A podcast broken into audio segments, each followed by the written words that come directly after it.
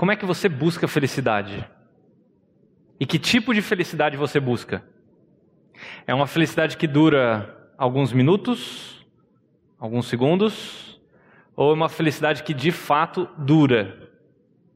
Como é que você investe o seu tempo para buscar a felicidade?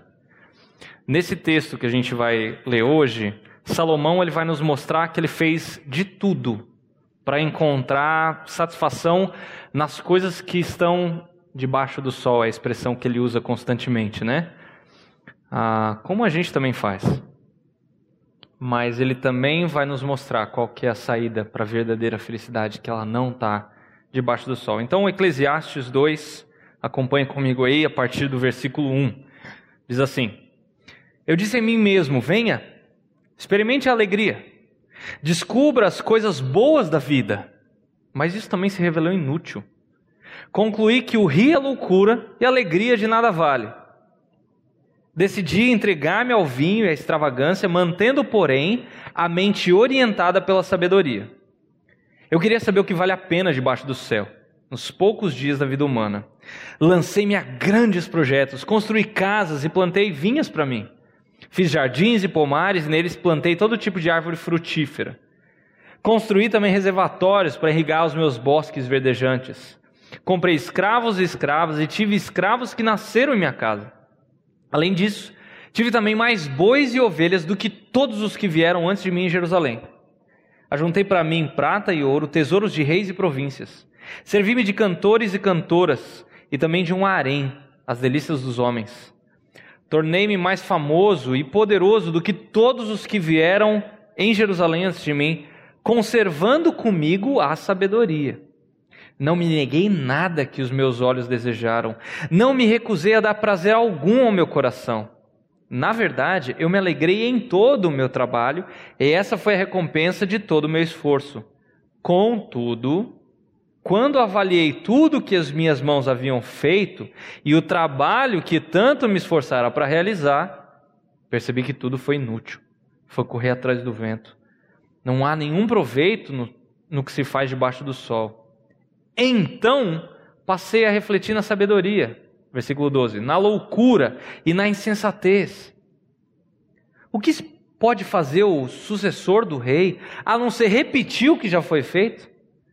Percebi que a sabedoria é melhor que a insensatez, assim como a luz é melhor que as trevas.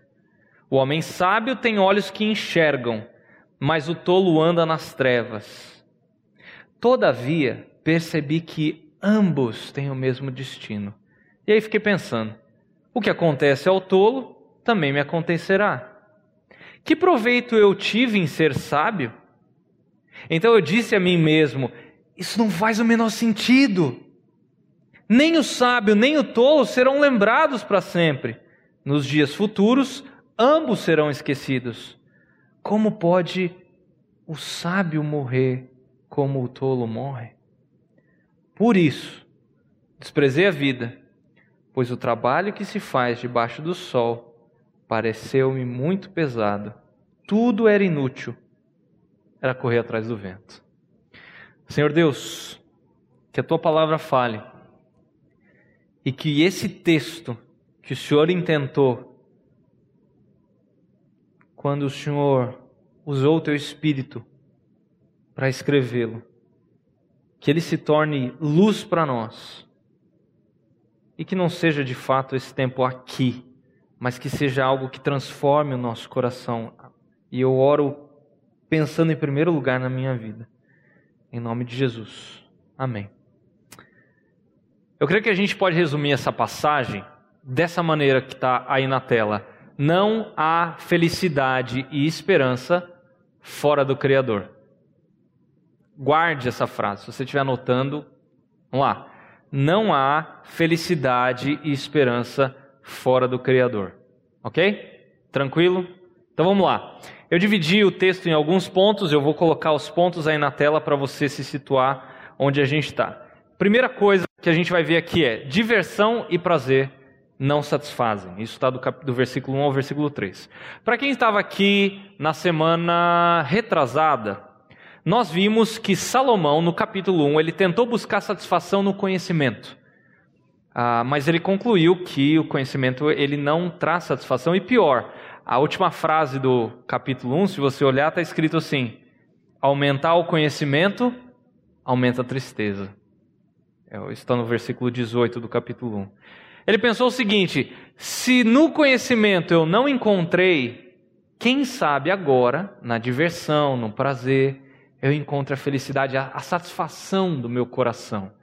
E ele não está falando, essa busca dele aqui não é uma busca de satisfação por cinco minutos, por uma hora. É uma satisfação plena, tá? Gente, eu, eu quero começar falando o seguinte: prazer, diversão, não são intrinsecamente maus. Pelo contrário, eles são legítimos. Aliás, o, o, o você ter prazer é bíblico.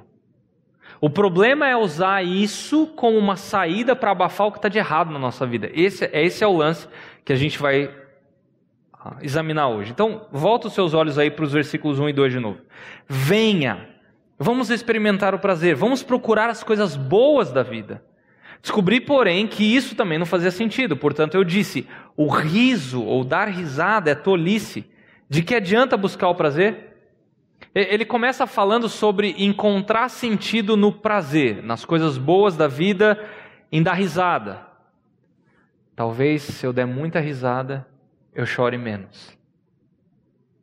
Olha só, vê se não é assim.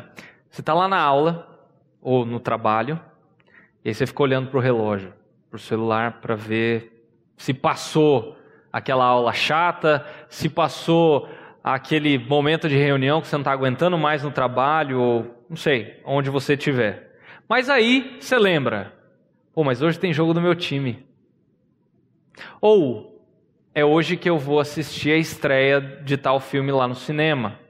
Ou eu vou encontrar com meu namorado, com a minha namorada.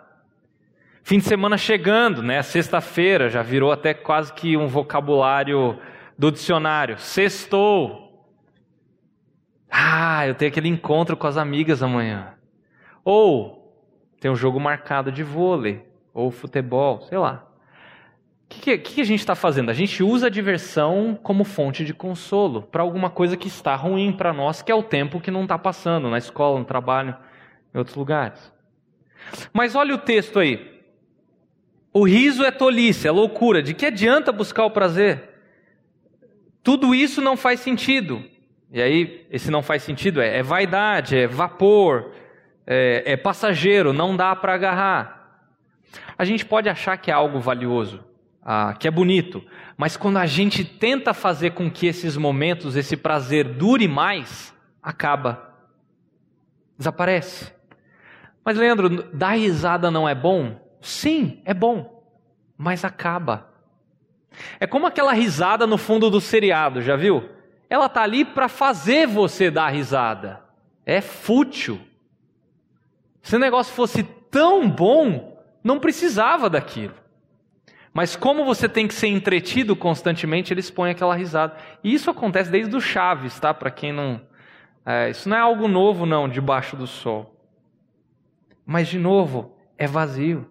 E aí Salomão continua no versículo 3: Depois de pensar muito, resolvi me animar com o vinho e enquanto ainda buscava sabedoria, apeguei-me à insensatez. Assim, procurei experimentar o que haveria de melhor para as pessoas em sua curta vida debaixo do sol. Então, já que a risada, já que a diversão não estão trazendo alegria plena, quem sabe o álcool não resolve. E tem gente que diz que a Bíblia é ultrapassada, né? Já que a gente está no assunto, eu quero ter muito cuidado com o que eu vou falar, mas eu vou falar isso com muito carinho, tá? A Bíblia usa o, o vinho ou o álcool de diversas maneiras. Por exemplo, na ceia do Senhor é descrito, não era suco de uva, tá? Tinha teor alcoólico, era vinho, ok? Mas também existem festas descritas, seja no Antigo Testamento, no Novo Testamento. Para você que está anotando, Salmo 104, versículo 15, vai falar de festas. Isso é Antigo Testamento. Ah, João capítulo 2.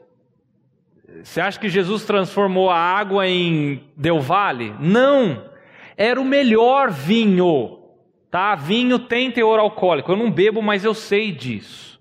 tinha teor alcoólico, tá? Era vinho. Também é usado lá em 1 Timóteo 5, quando Paulo fala para que Timóteo beba um pouquinho de vinho por causa de um problema que ele tinha ah, no estômago. E o único sentido proibido que a Bíblia dá para o vinho, para o álcool, é a embriaguez. É, é camuflar os sentidos, é afogar as mágoas ou ficar muito louco. E isso a Bíblia proíbe. É isso que Deus condena. Só que é justamente para isso que as pessoas querem o vinho. É, é, eu só quero ficar um pouquinho alegre. Mas o que, que esse ficar alegre pressupõe? Que você está usando o álcool para esquecer algo que não está bom.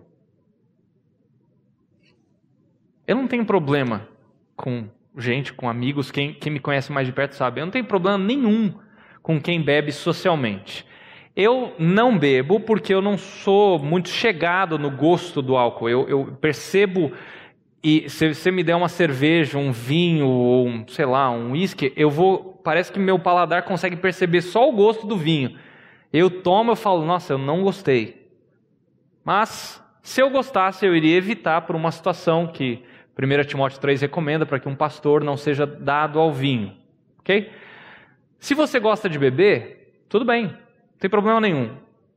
O lance é, não anuncie isso como um troféu. Eu, eu, eu vejo gente que não posta foto da família, não posta alguma coisa que leu e edificou, ou às vezes algo engraçado, sei lá, um versículo, uh, mas posta as diferentes bebidas que toma. Aí eu, sei lá, eu fico me imaginando assim, se a gente conhece uma pessoa pelas redes sociais, o que, que as pessoas vão pensar de quem só posta bebida.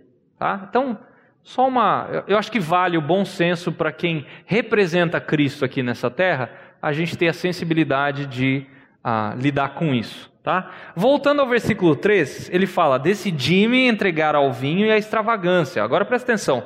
Mantendo, porém, a mente orientada pela sabedoria.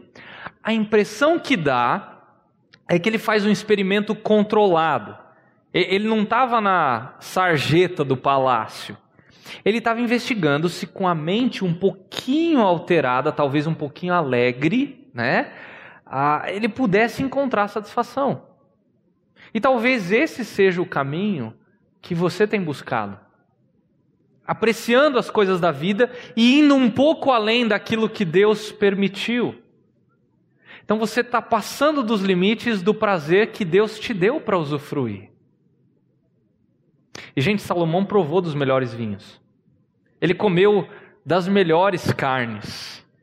E ele garantiu o seguinte: não resolve, isso não traz alegria plena. Mas percebe como nós tentamos? A gente tenta com vinho, ou com cerveja, ou com café gourmet, né? Mas ele alerta, gente, isso é vaidade. Tem problema fazer isso? Não mas não deposite a sua esperança de que isso vai encher o seu ser de felicidade plena. Então, já que não funcionou na diversão, Salomão extrapola, ele vai para os prazeres, né? Olha o versículo 8 e o versículo 10. Juntei grande quantidade de prata e ouro, tesouros de muitos reis e províncias. Contratei cantores e cantoras e tive muitas concubinas, mulheres e mulheres. Tive tudo que um homem pode desejar. Versículo 10. Tudo que desejei, busquei e consegui. Não me neguei prazer algum. No trabalho árduo, encontrei grande prazer, a recompensa por meus esforços. Então, vendo que o álcool não funcionou, ele tenta outra coisa. E aí ele vai fazer aquilo que todo homem pensa que é o paraíso, que é ter uma mulher, duas ou três mulheres por dia, diferentes. Quem sabe isso vai me trazer alegria plena? Gente, Salomão teve as mulheres que ele quis. Ah, ele, ele teve 700 esposas, 300 concubinas, mulheres de 20 nações diferentes. Ou seja, ele tinha de fato a mulher que ele quisesse. E ele percebeu que mil mulheres não satisfazem o coração. E talvez você tenha buscado isso na pornografia. Ou talvez você flerte com um colega de faculdade, de escola, de cursinho, de trabalho. Você até sonha em fazer alguma coisa, mas você não tem coragem. E, e deixa eu fazer um alerta: não é só homem que caminha nesse caminho, não. Mulher também. Se você está nesse caminho, eu quero encorajar você a ouvir Salomão. É fria, não satisfaz. Busque ajuda. Confesse o seu pecado a Deus. Confesse o seu pecado a um irmão seu. Ah, como assim? Abre a sua Bíblia em Tiago 5,16. Tiago, capítulo 5, está lá no final da Bíblia, versículo 16.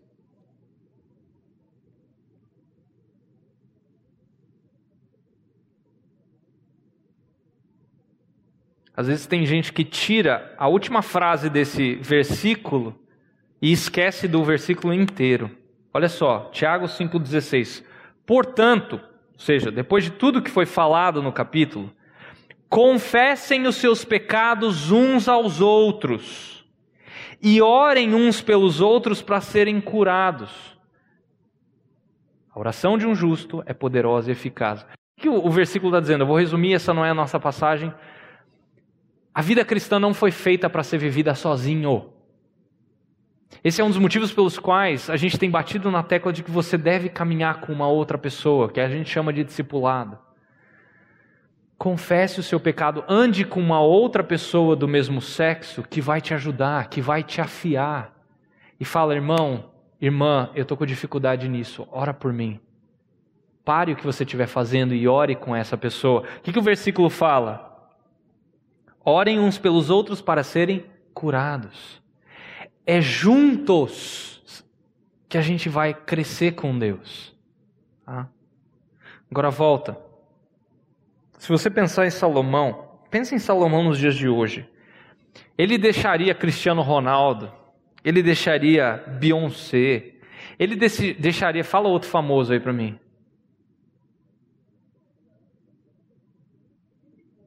Hã? A ah, Neymar é. Tom Brady. Pronto. Gisele Bündchen. Cara, esses caras estariam no chinelo. Eles estariam servindo, eles pagariam para se encontrar com Salomão. Salomão ia estar constantemente na capa da Forbes. Eu acho que ele ia ser dono da Forbes.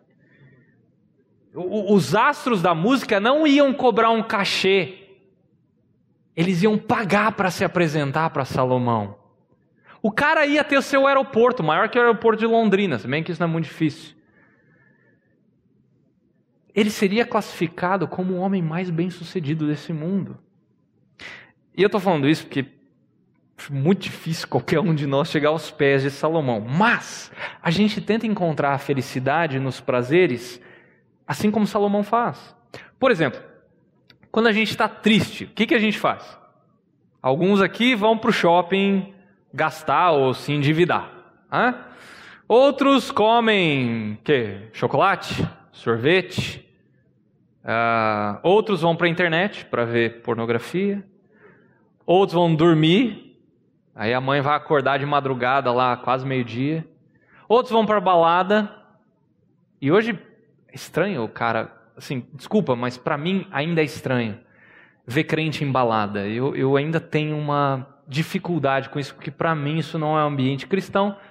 A gente pode conversar mais sobre isso, mas ah, alguns vão se afundar na televisão.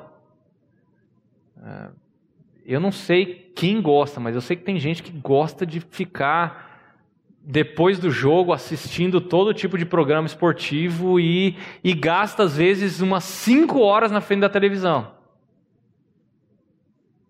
Ou Netflix. A gente viu semana passada o que, que uma temporada faz na sua vida. Ela, além de trazer consequências ruins, faz com que você gaste literalmente, sem dormir, uma semana inteira. Um seriado de oito temporadas. Uma semana inteira. E às vezes a gente fala, eu estou sem tempo para dormir, eu estou sem tempo para estudar, eu estou sem tempo para trabalhar, mas para assistir o episódio ou os episódios em sequência eu tenho tempo.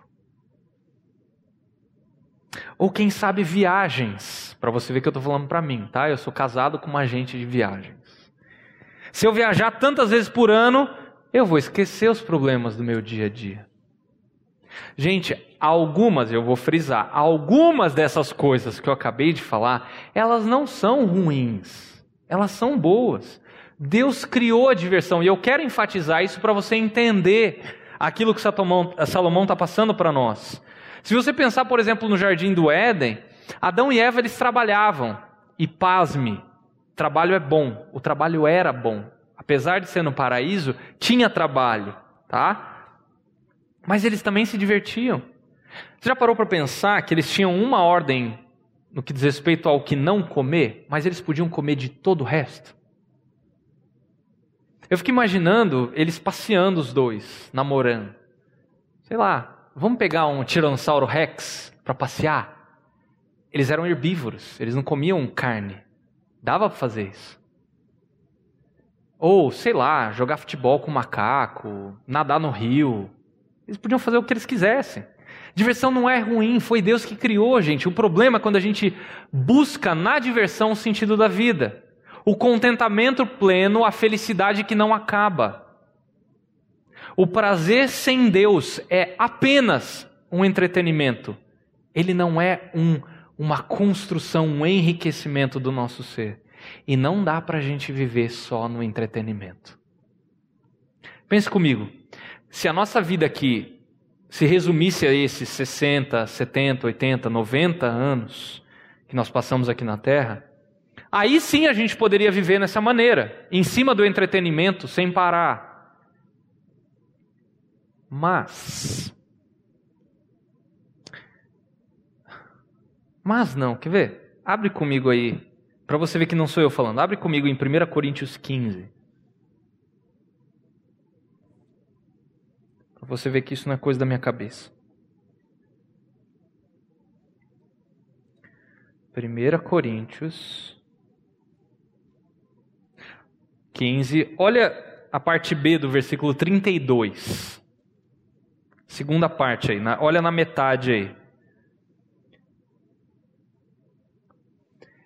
Se os mortos não ressuscitam, ou seja, se não tem nada depois dessa vida, comamos e bebamos, porque amanhã morreremos. Ou seja, se não tem ressurreição, se não tem nada que importa depois que a gente morre, vamos farrear. É isso que Paulo está falando. Essa é a primeira maneira de tentar abafar a dor e a tristeza do coração. É pela diversão e pelo prazer. A segunda forma é grandes projetos.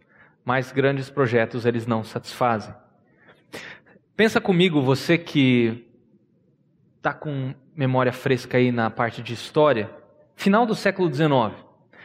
A, a humanidade estava indo relativamente bem, grandes invenções, descobertas, né, progresso, a ciência estava deslanchando muito, mas onde que isso culminou no século XX? Bem no início do século XX. Guerra Mundial, depois uma Segunda Guerra Mundial, Holocausto, bomba nuclear, percebe? O que que o mundo percebeu? Que é, é, essa essa ideia de que o conhecimento vai trazer uma melhora uma salvação para a vida humana é furada. E aí surgiu uma máxima, mais ou menos nessa época: o mundo não tem sentido em si mesmo. Busque o sentido dentro de você. Invente algo que faça sentido para você, que valide a sua existência. E isso ficou conhecido como existencialismo. É o mesmo caminho que Salomão fez aqui. Se você olhar, ele busca conhecimento, ele busca sabedoria, vê que isso não funciona. Aí ele faz algo parecido com o existencialismo. Ele começa a trabalhar com experiências, com coisas que justifiquem a própria existência de Salomão. E essa é a segunda coisa que a gente faz: grandes projetos. Olha aí, versículo 4. Dediquei-me a projetos grandiosos construindo casas enormes e plantando belos vinheiros. Fiz jardins e parques e os enchi de árvores frutíferas de toda espécie. Construí açudes para juntar água e regar os meus pomares verdejantes. Comprei escravos e escravas e outros nasceram em minha casa. Tive muito gado e rebanhos, mais do que todos os que vieram em Jerusalém antes de mim. Juntei grande quantidade de prata e ouro, tesouros de, muito, de muitos reis e províncias. Ou seja, já que não dá para pagar a dor do coração, eu vou fazer algo grande para substituir essa dor. E repare como tudo é voltado para o próprio Salomão. Olha no texto aí, ó. Eu dediquei para mim grandes projetos. Eu fiz, eu construí para regar os meus pomares, eu comprei escravos, eu tive muito gado, eu juntei grande quantidade de prata e ouro. Percebe? É tudo voltado para ele. Salomão ele tentou criar um paraíso na terra, e gente, nós não estamos muito longe disso, guardadas as devidas proporções. Para alguns de nós, talvez é aquele carro que você está louco para comprar. Ou aquele namorado, aquela namorada que você está sonhando e orando. Outros talvez pensem que é por um corpo que você vai construir na academia ou com alguns produtos. Talvez passar naquele determinado curso que você não abre mão, ou naquela faculdade, ou uma carreira após a faculdade. Talvez isso vai preencher o buraco do meu coração. Salomão tentou. Quer ver? Ele fez um palácio gigantesco. O templo de Salomão, ele levou sete anos para ser construído. Ah? Não estou falando daquele negócio bizarro em São Paulo, não. É o templo mesmo de Salomão. Sabe quanto tempo demorou para fazer o palácio de Salomão? Treze anos. E não era falta de mão de obra, não, e nem de material, tá, gente? Consegue imaginar o que, que ele construiu para ele? Se você tem dúvida disso, depois quiser ler, 1 Reis capítulo 6 e capítulo 7, tá? Ele também fez o que? Ele tentou na área da arquitetura, da engenharia, na botânica, agricultura, pecuária. Ele criou um clima musical dentro de casas. Você que está todo animado aí com a sua caixinha JBL, isso é fichinha perto dele. Ele tinha pomar no palácio dele, ele tinha animais, ele tinha jardins, um monte de servos. O cara criou um Éden, um jardim do Éden para ele mesmo. Mas ele considera tudo o que ele fez, todo o dinheiro que ele acumulou, todo o trabalho, ele viu que isso era vapor, que isso era correr atrás do vento. Eu gosto de um filme chamado Anjos da Vida. Quem já viu esse, esse filme? Levanta a mão bem alto, só para ver. Só uma pessoa? Ótimo, então eu vou estragar o filme para vocês. É, Kevin Costner e Ashton Kutcher. Kevin Costner ele é um, um experiente mergulhador da guarda costeira americana. Agora tem alguns estão lembrando que já viram o filme, né? E ele vai dar um tempo e ele vai ensinar na academia onde as pessoas vão para lá para aprender a serem mergulhadores da guarda costeira. Então ele é um instrutor e tem uma placa lá com todos os recordes e todos os recordes são dele, só que recordes na piscina, né? E aí o Ashton Kutcher vai lá e ele é um cara que é um nadador sensacional, o cara é, foi muito bom, conseguiu alguns, tinha alguns recordes aí, sei lá, quando ele era mais novo, e ele vai para lá e ele quer saber quem que é o dono daquele negócio, daquele, daqueles recordes lá, e, e aí ele fica sabendo que é o instrutor dele. E ele passa boa parte do filme tentando bater aqueles recordes. E aí, quando ele bate, ele acha que ele vai fazer o, o, o Kevin Costner ficar: Nossa, você é o cara. Mas não acontece nada. Nada. Ele está frustrado lá, ele está num bar uh, com uma mulher lá que ele está chavecando. E aí ele fala: Pô, mas não consigo fazer o cara feliz. Eu tento, tento, tento. E não é suficiente. Bati todos os recordes dele. E aí a mulher que está servindo ali no bar, que está ouvindo a conversa, ela pega uma, uma, um recorte de jornal que ela tem, que está numa moldura na parede, ela coloca na frente dele e fala assim: o dia que você bater esse recorde aqui, ó, aí você pode falar alguma coisa. Ele ficou 22 minutos segurando uma pessoa porque o cabo do helicóptero tinha estourado, então ele ficou segurando a pessoa só pelas pontas dos dedos. E ele não largou essa pessoa. Ele teve problema em todos os tendões dos dedos. O dia que você bater esse recorde, aí talvez você comece a ser alguma coisa. Ah, eu vou contar mais uma parte. Chega no, ele, ele fica. Outra coisa que ele tenta buscar é saber quantas pessoas o Kevin Costner já salvou na vida. Ele fica falando qual é o número. Ele, ele, tenta descobrir.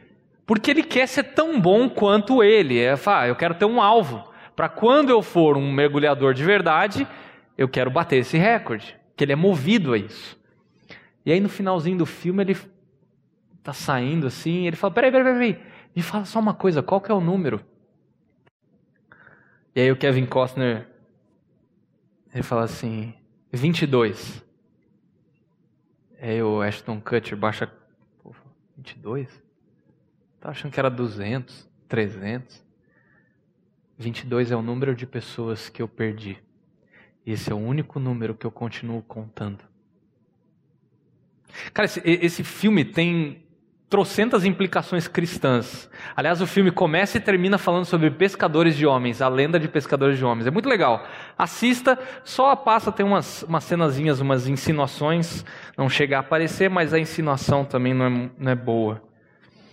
Mas talvez você esteja pensando, como ele, que o que falta na sua vida é bater recorde. No seu caso e no meu caso, o que falta na nossa vida é dinheiro, por exemplo. Se você tivesse dinheiro, você ia fazer aquela viagem turística pela Europa. Ou você que gosta um pouquinho mais de aventura, você ia para Nova Zelândia fazer os, os esportes radicais, ver os lugares onde foi filmado O Senhor dos Anéis. Ou, se você quer gastar, você vai lá para os Estados Unidos, vai para a Flórida, vai comprar um monte de coisa. Talvez se você tivesse dinheiro, você comprasse aquele celular, ou aquela moto, ou você ia sair de casa e ia morar sozinho, porque você não aguenta mais morar com seus pais. Só para dar um, um exemplo. Jeff Bezos. Quem sabe quem que é esse cara? É o fundador e o CEO da Amazon. É o homem mais rico do mundo hoje. Ele está com mais ou menos 130 bilhões de dólares. Aí você fala: se eu tivesse essa grana, aí sim. Aí era outra coisa. Gente, deixa eu falar uma coisa para vocês. Salomão teve todos os recursos, absolutamente todos. Num cálculo aproximado, repare, o, o, o Jeff Bezos ele tem 130 bilhões, ok? Num cálculo aproximado, só a construção do templo, eu não estou falando do palácio, eu estou falando do templo do Templo de Salomão, só pensando nas pedras e nos metais preciosos que ele usou. Não estou falando de madeira, não estou falando de argamassa, tijolo, mão de obra, não estou falando nada disso. Eu estou falando apenas dos materiais metálicos e, e, de pedras preciosas. Ele gastou mais ou menos 20 bilhões de dólares num prédio e um prédio que não foi para ele. Lembra que o palácio ele gastou quase o dobro de tempo para construir. Então você imagina, se acha que o, o Jeff Bezos é rico, ele não chega aos pés de Salomão. Por que, que eu estou dizendo isso? Os reis naquela época, meu irmão, ele, ele compartilhou que estava estudando sobre isso e ele, ele leu sobre Xerxes, o, o, o rei lá da, da história de Esther.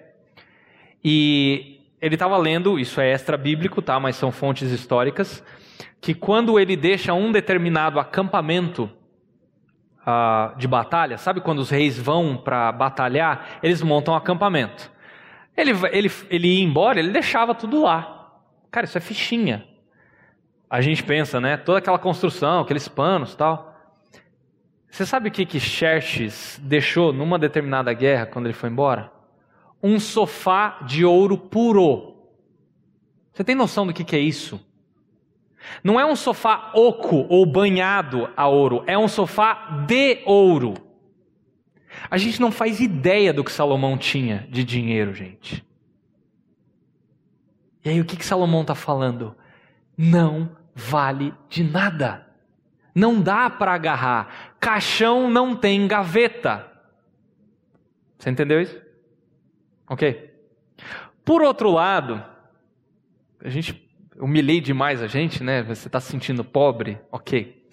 A gente tem umas facilidades aí. Hoje, com o celular, você compra lá no AliExpress, né? Amazon, né? Você compra lá do outro lado do mundo e chega na sua casa em tanto tempo. Se você quiser ler um livro, por exemplo, eu para essa série teve um, um, um, um, livro que eu comprei que eu não tinha condição de, de aliás, na velocidade que eu queria, né? Para não chegar em casa, o de papel, eu comprei o, o e-book. Na hora. Só um clique lá, pá, já estava no meu celular e no meu computador. São facilidades que nós temos. Só que isso só traz uma ilusão maior de que ter essas coisas ou fazer projetos vão resolver os nossos problemas. Salomão está dizendo para você e para mim hoje: isso é vapor. Tenta agarrar o vapor, você vai ver o que acontece. Além da diversão, dos prazeres, além dos grandes projetos pessoais para resolver esse problema do coração, tem outra coisa que nos atrai por uma razão diferente. É aquilo que nós chamamos de beleza ou de sentido, tá? Mas Salomão fala: beleza, fama, sentido não satisfazem. Olha o versículo 8 aí. Contratei cantores e cantoras, tive muitas concubinas. Tive tudo que um homem pode desejar, tornei-me mais importante que todos os que viveram em Jerusalém antes de mim. E nunca me faltou sabedoria. Tudo que desejei, busquei e consegui não me neguei prazer algum. No trabalho árduo encontrei grande prazer, a recompensa por meus esforços. Mas, ao olhar para tudo o que havia me esforçado tanto para realizar, via que nada fazia sentido. Era como correr atrás do vento. Não havia nada que valesse a pena debaixo do sol. E eu quero frisar isso. Salomão teve, olha o que o texto fala, tudo o que um homem pode desejar. A beleza incontável das mulheres, dos jardins, da música, das coisas belas que Deus fez. Gente, ele contratou cantores e cantoras, músicos. Ele pensou: eu vou encher a minha casa, eu vou criar uma atmosfera musical dentro da minha casa, porque a música me deixa leve. Será que a gente não faz a mesma coisa? Guardadas as devidas proporções?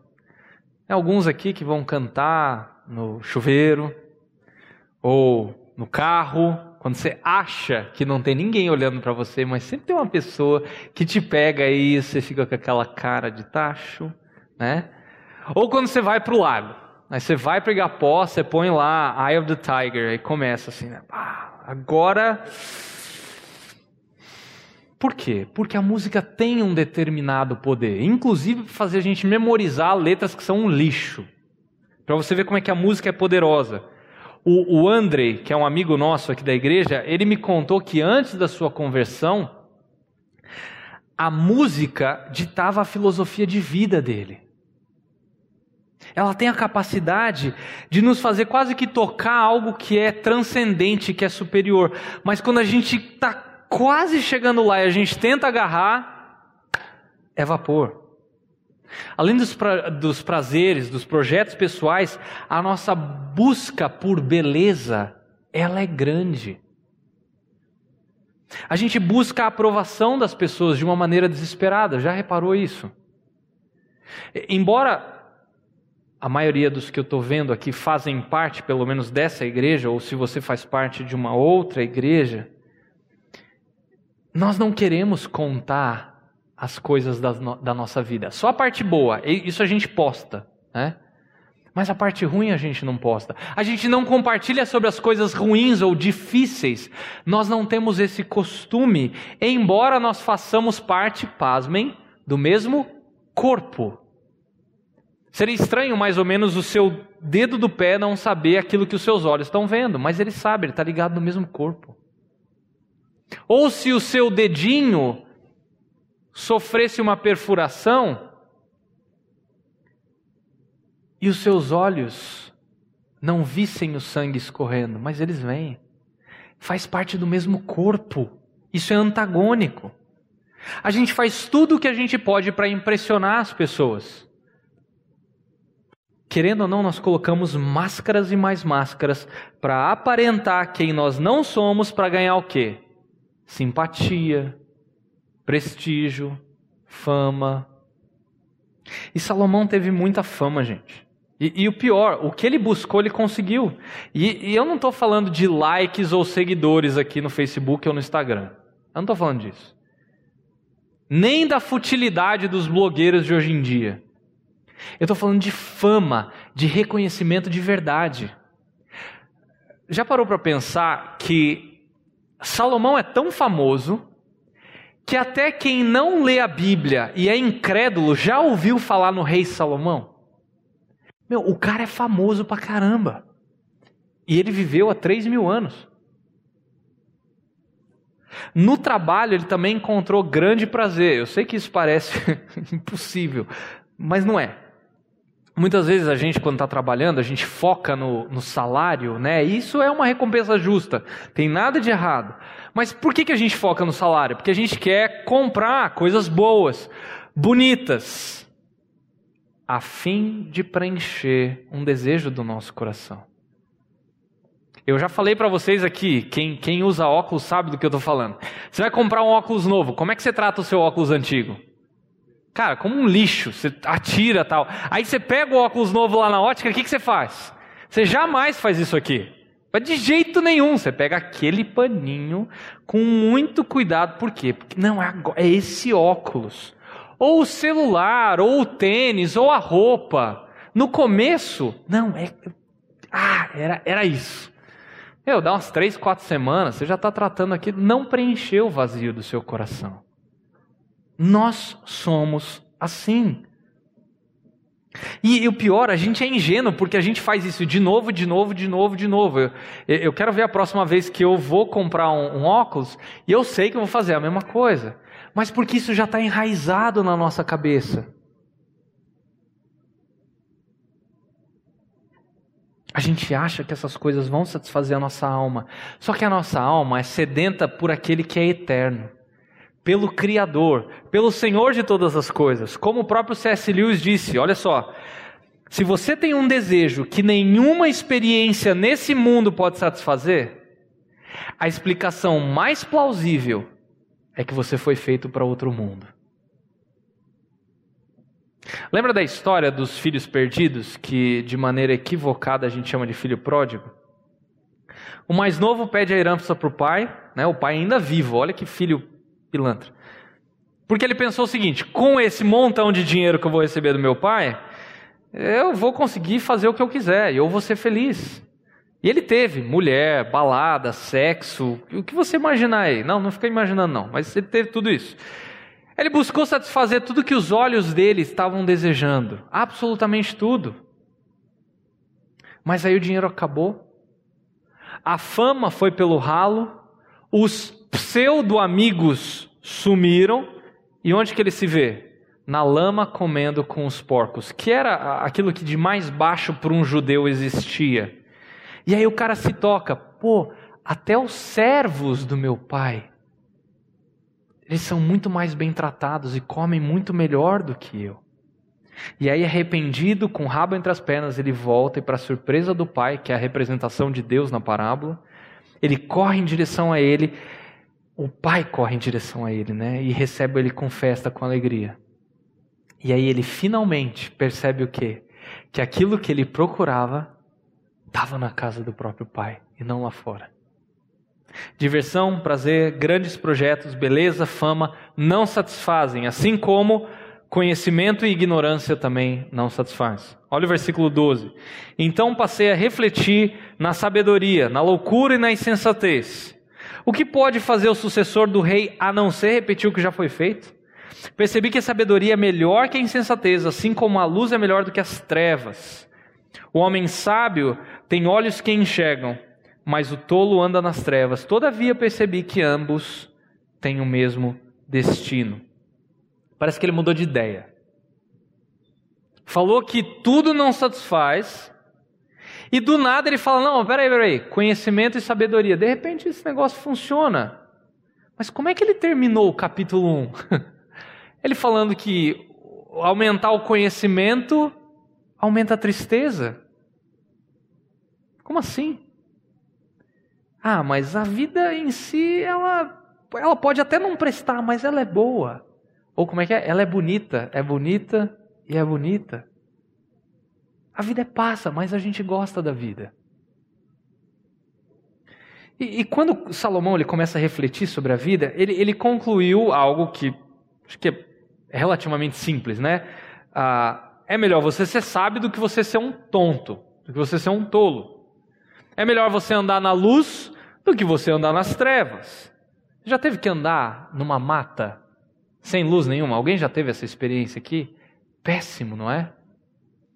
Ou quando foi anteontem, faltou luz em casa. Cara, como a gente depende da luz. E aí você começa, agora a gente tem o celular, é, é bem mais fácil do que antigamente. Antigamente era lanterna ou vela, só isso. E se você não sabe onde é que está, e se a lanterna está sem pilha? Cara, um abraço. Pior ainda para quem tem filho com Lego em casa, isso é terrível. Tá? Não seria muito mais fácil se houvesse luz? A vida é mais fácil quando a gente conhece os melhores caminhos. Hoje a gente tem uh, celular para dizer o melhor caminho para a gente, o Waze para cortar os. Não é muito melhor quando você tem essa opção? A vida funciona melhor quando a gente domina o conhecimento. Mas aí no versículo 14, se você notar bem, ele tem uma recaída. Parece que a esperança que tinha brotado parece que vai para o ralo. E isso acontece porque ele começa a considerar o que? O fim do ser humano. A saber, a morte. O que nos leva para o último ponto. O sábio e o tolo têm o mesmo fim. Olha aí no, no 14, a parte B do 14. Contudo, ou todavia, percebi que ambos têm o mesmo destino, né? o tolo e o, e o sábio. Aí fiquei pensando, o que acontece ao tolo também me acontecerá, ou seja, ele não era tolo, né? Que proveito eu tive em ser sábio? Então disse a mim mesmo: Isso não faz o menor sentido. Nem o sábio nem o tolo serão lembrados para sempre. Nos futuros, nos dias futuros, ambos serão esquecidos. Em algumas Bíblias tem uma expressão aí, ah, parece que está gritando. Como pode o sábio morrer como o tolo morre? Por isso eu desprezei a vida, pois o trabalho que se faz debaixo do sol pareceu-me muito pesado. Tudo era inútil, era correr atrás do vento. Parece que ele estava se animando, e aí ele se lembra que o ser humano é mortal, e ele vai morrer. Não, não se engane, é, é bom ser fit, é bom cuidar, tal, mas versículo 14 fala: o fim de todos é igual. Alguns, de uma perspectiva humana, por conta da sabedoria, né, eles vivem mais do que outros, de uma perspectiva humana, ok? Como o Gui bem colocou, quem controla tudo isso é Deus. Ninguém pode acrescentar uma hora da sua vida que seja, nem um minuto ou um segundo a mais. Tá? Se nós pudéssemos evitar a morte com a sabedoria, mas a gente não pode. Um autor chamado Philip Ryken, ele disse o seguinte, ele conta a seguinte história, perdão. Alexandre o Grande aprendeu essa lição de forma dramática com seu amigo Diógenes, um filósofo famoso. Alexandre encontrou Diógenes sozinho num campo, contemplando intensamente uma pilha de ossos quando Alexandre perguntou o que ele estava fazendo, Diógenes respondeu: Estou procurando os ossos do seu pai Filipe, mas não consigo distingui-los dos ossos dos escravos. E aí o que, que muitos fazem? De uma maneira diferente do que ele trata antes do versículo 11 ao versículo do 8 ao 11, é tentar fazer o seu nome famoso ou tentar fazer com que o seu nome seja lembrado durante muito tempo ou eternizado. Né? Outro dia eu estava vendo no, no, uma animação que mostra os, os famosos da música desde a década de 70 até hoje. Quem viu essa animação aqui? Ó, nós três. Tá? É, é, bem legal, ela vai crescendo, vai aumentando, vai passando os anos aqui embaixo, e aí o gráfico lá em cima vai mostrando quantas pessoas assistem e tal, e quem está no topo tal. Ah, quem se acha, dos anos 70 até hoje, que ficou mais tempo no topo? Alguém dá um chute sem ser vocês dois que viram? Hã? Em cheio. Cara, menino brilhante. Michael Jackson. Michael Jackson. Foi o maior nome dessa lista. Ele ficou 20 anos como o primeiro da lista. Agora, hoje, quando se fala em música, se fala em Michael Jackson? Em quem que se fala hoje? Drake? Eu nem sei quem que é esse cara, mas hoje ele é o cara que está no topo. Eu não, não sei quem é. Beyoncé eu já ouvi falar, já ouvi algumas, né? Tem alguns que gostam aí de ir no show da Sandy Júnior. Mas o nome Michael Jackson não é mais famoso. E vai cair no esquecimento. Sandy Júnior vai cair no esquecimento, tomara. Outros vão cair, gente, é normal. E Salomão ele fala, versículo 16. Olha o versículo 16 aí de novo.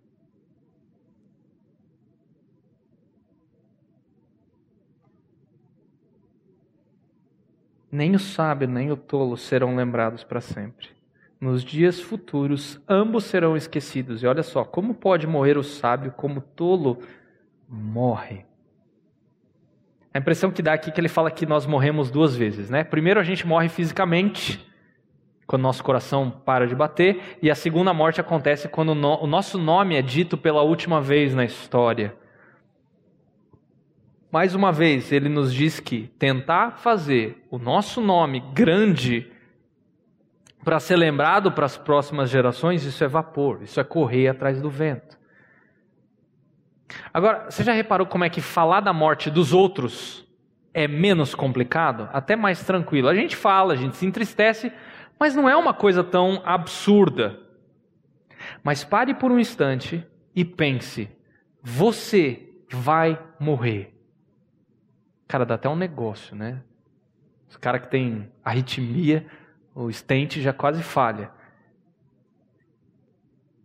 Você vai morrer. A sua vida, em algum dia que eu não sei, vai acabar.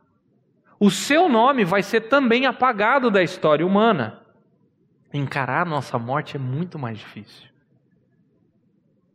É por isso que Salomão, no versículo 17, ele fala: Por isso eu desprezei a vida. E a palavra desprezei é meio suave, tá?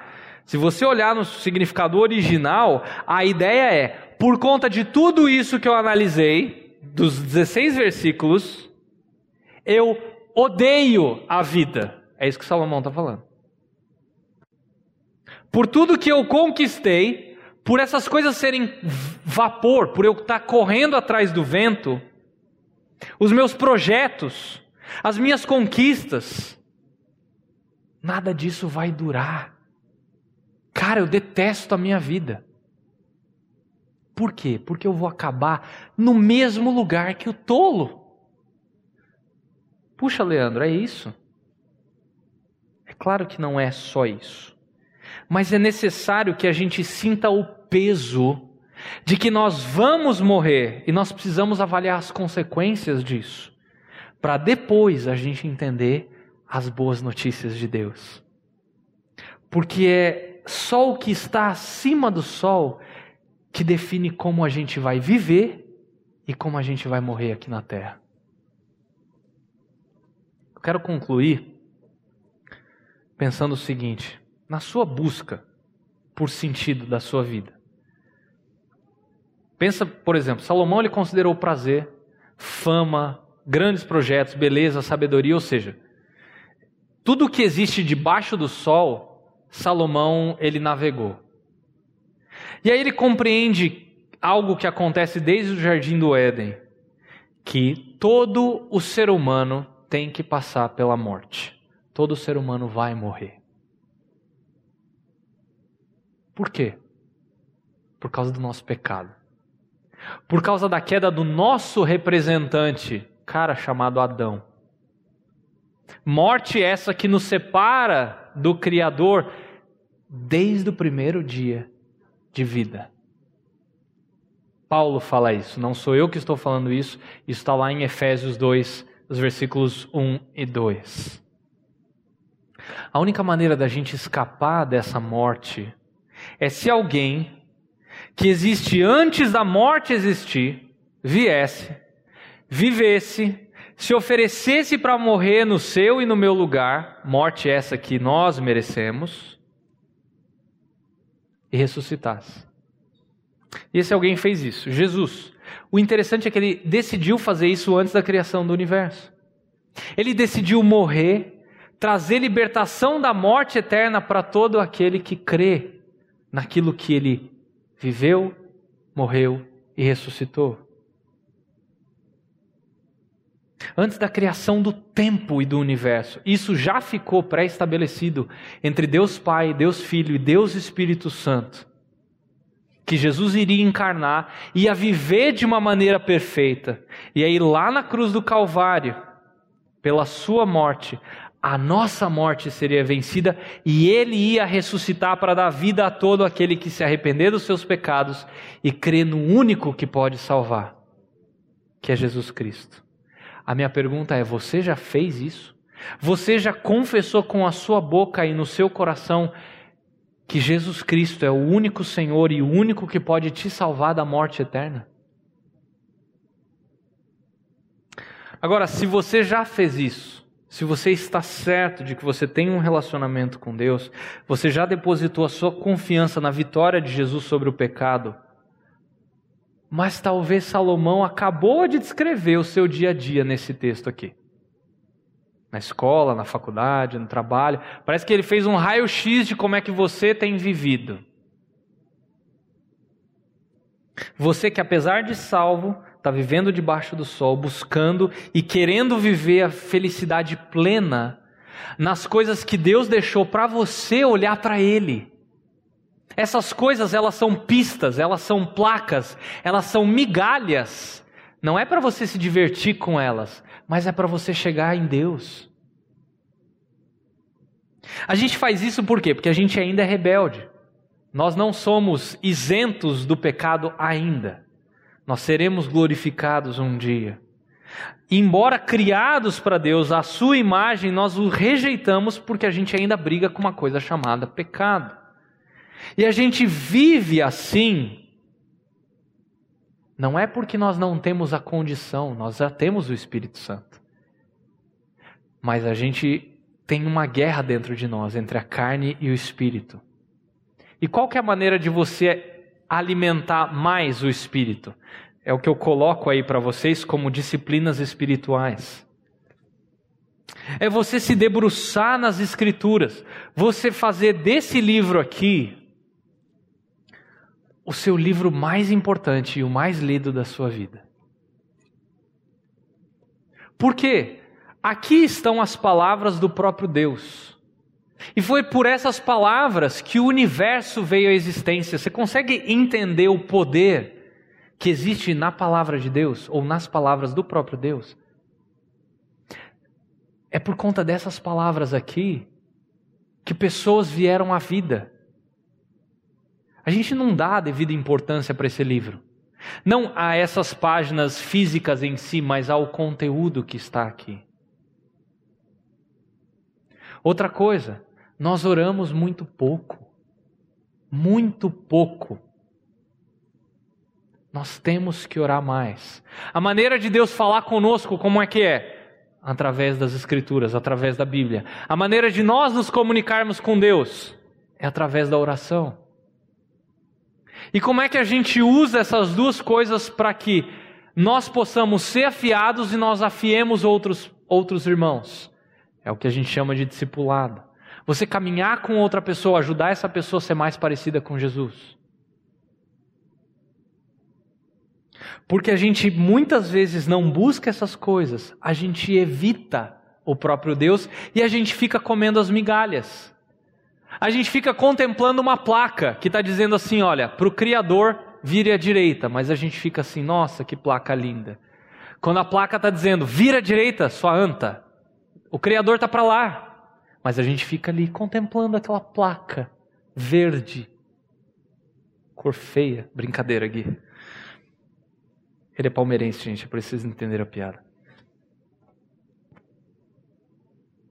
Salomão está nos relembrando que nós temos algo que pode preencher o vazio do nosso coração, que nos possibilita apreciar inclusive os prazeres dessa vida, a música, a beleza, as realizações dessa vida de uma maneira diferente.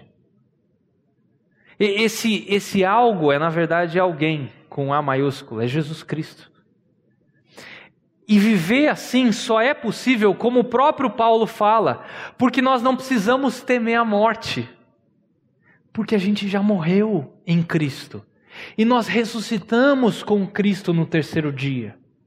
Você não precisa temer a morte porque você já morreu, mas também você já ressuscitou com Ele.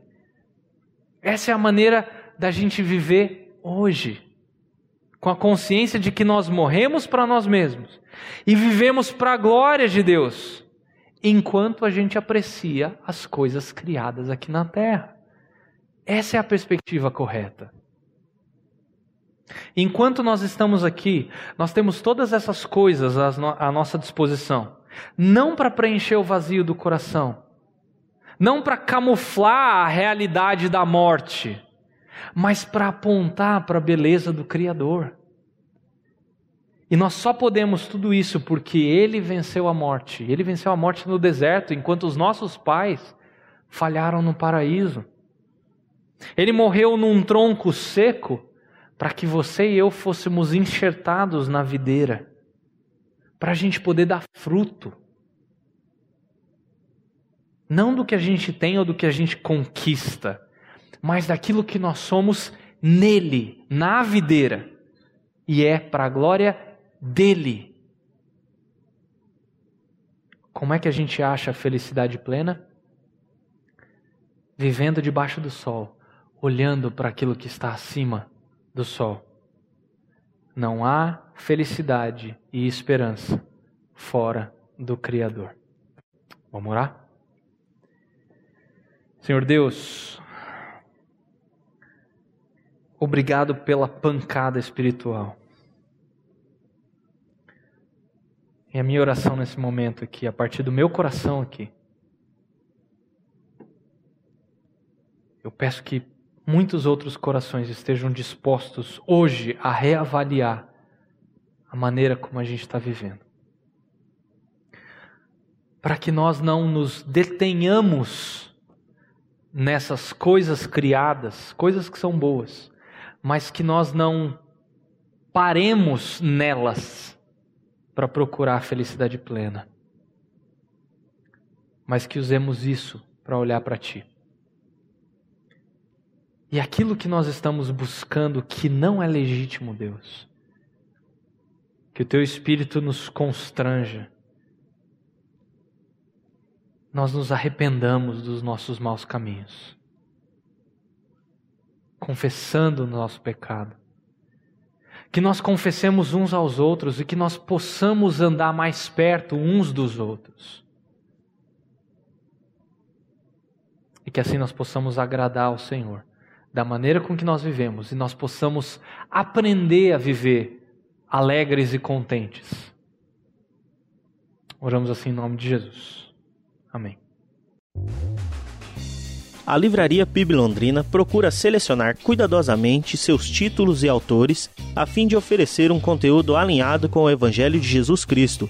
Bíblias, livros de teologia, devocionais, literatura infantil, biografias, comentários bíblicos e muito mais. Dispomos também de um acervo de CDs e DVDs das mais de 5 mil mensagens ministradas na primeira Igreja Batista em Londrina. Visite a Livraria PIB Londrina e conheça ainda mais. Livraria PIB Londrina, de segunda a sexta, das 13h30 às 18 horas. Endereço na Avenida Paraná, 76A, próximo ao Calçadão, bem no centro de Londrina. Ligue para 3372 8921 ou acesse o site www.livrariapiblondrina.com.br.